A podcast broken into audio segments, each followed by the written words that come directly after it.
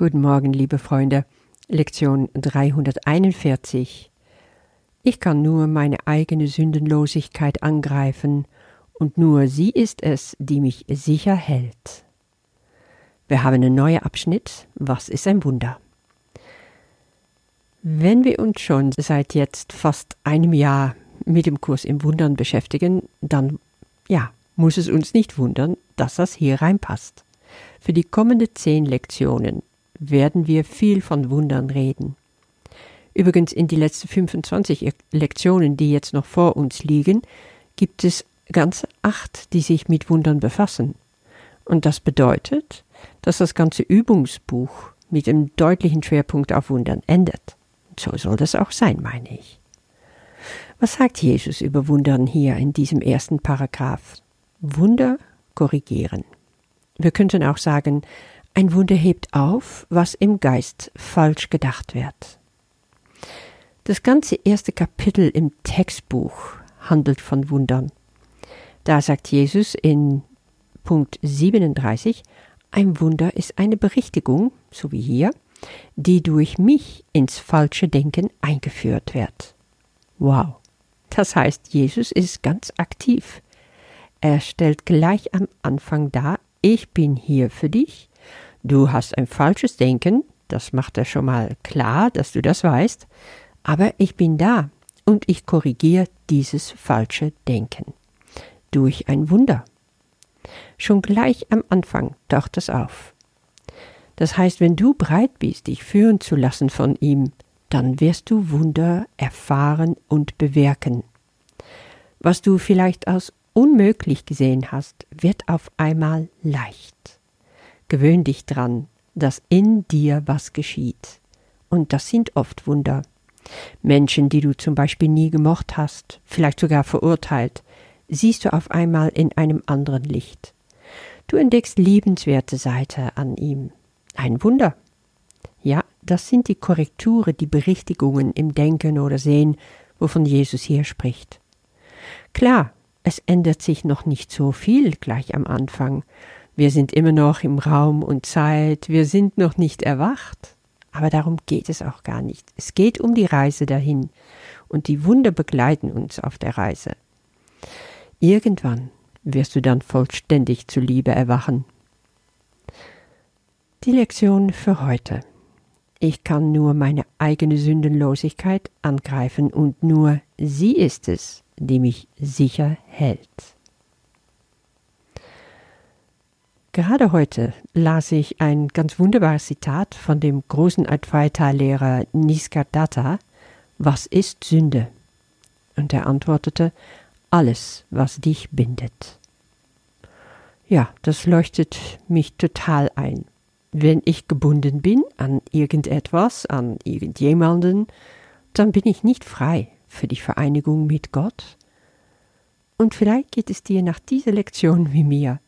Da willst du diese Vereinigung mit deinem Vater mehr als je zuvor und andere Bindungen nicht mehr. Wie ich schon vorher erwähnte, wir haben noch 25 Lektionen vor uns und wir sind jetzt wieder eine Veränderung in der Form. Statt eine Leitgedanke haben wir jetzt zwei, zwei Sätze immer. Später werden es sogar noch drei. Und ab jetzt wird das tägliche Gebet immer vorweggehen. Es wird auch länger sein und der begleitende Text ist ganz kurz. Heute geht es im Gebet wirklich um, ja, eine Darstellung der tiefste und wunderbarste Vereinigung mit dem Vater Gott, die ich mir vorstellen kann. Diese Lektion benutzt viermal das Wort Sündenlosigkeit. Und als ich selber im Gebet war, merkte ich, dass ich echt meine Abneigung gegen dieses Wort ablegen darf. Tja, ich musste auch laut lachen, weil mir wurde klar, es heißt immer, du bist deine Sünden los. Ja, also weg damit. Und das will ich auch aus vollem Herzen bejahen. Lassen wir unsere vermeintliche Sünden loswerden, indem wir uns dem ganz liebenden Vater zuwenden, so wie hier im Gebet. So lange, als wir uns noch vorstellen, dass wir nicht gut genug sind, dass wir uns noch verbessern müssen, dass unser Verhalten nicht perfekt ist, dass wir vielleicht sogar unwürdig sind, um wirklich so vor Gott zu kommen. So lange glauben wir an der Sünde.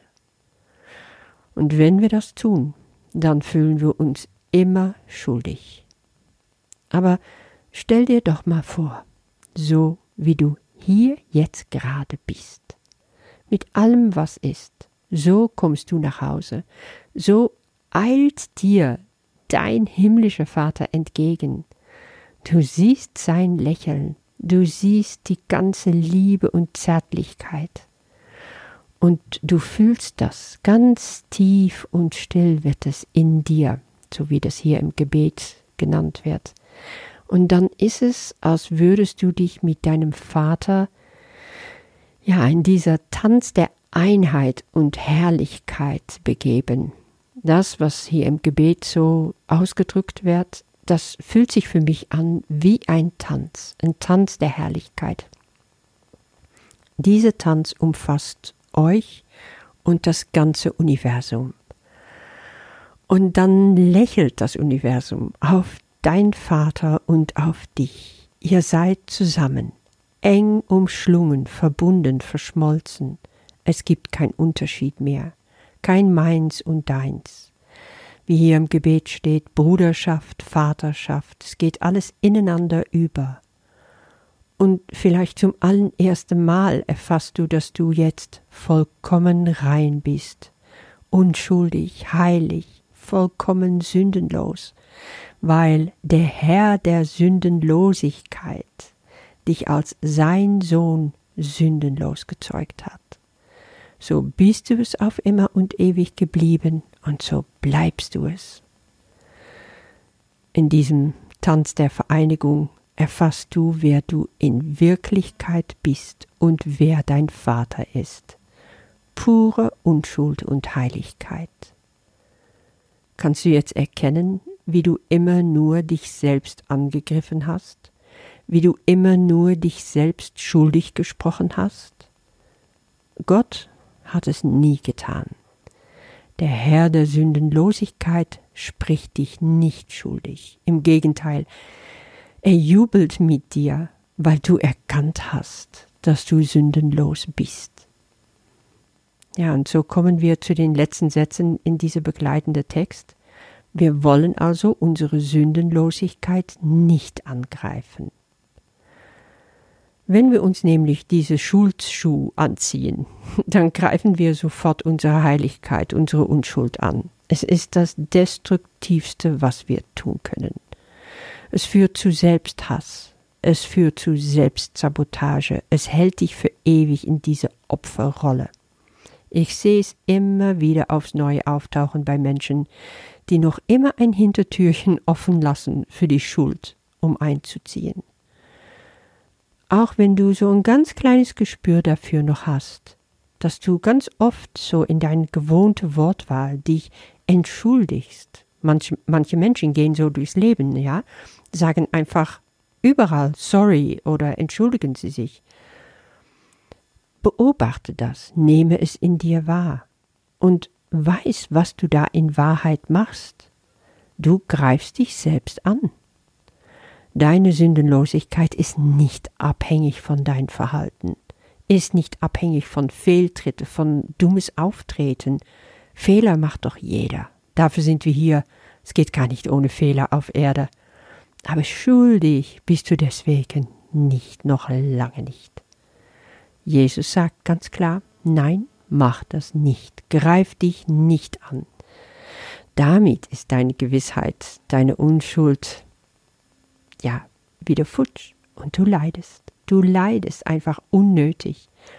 Aber halte dich doch fest daran, was Gott über dich sagt. Mein Sohn, du bist rein und heilig, du bist Liebe pur, du bist sündenlos, weil so habe ich dich erschaffen. Damit bist du erlöst. Und das ist ein Wunder. Ich wünsche dir damit ein schuldloser und wunderbarer Tag. Bis morgen. Ich kann nur meine eigene Sündenlosigkeit angreifen, und nur sie ist es, die mich sicher hält.